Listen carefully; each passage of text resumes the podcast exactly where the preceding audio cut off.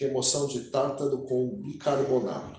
Vamos lá, é impossível remover o tártaro com bicarbonato. É mais ou menos como você querer tirar a craca do barco passando uma VAP e ficar lá o dia inteiro até aquela craca sair. Pode até ser que uma ou outra descole, mas é muito melhor pegar um raspador e tirar fora. Aí depois você passa a VAP, só para dar um trato no que já está lisinho. Né? Então, o tártaro é uma crosta formada, colada na parede do nosso dente, com uma craca que fica no barco. Né?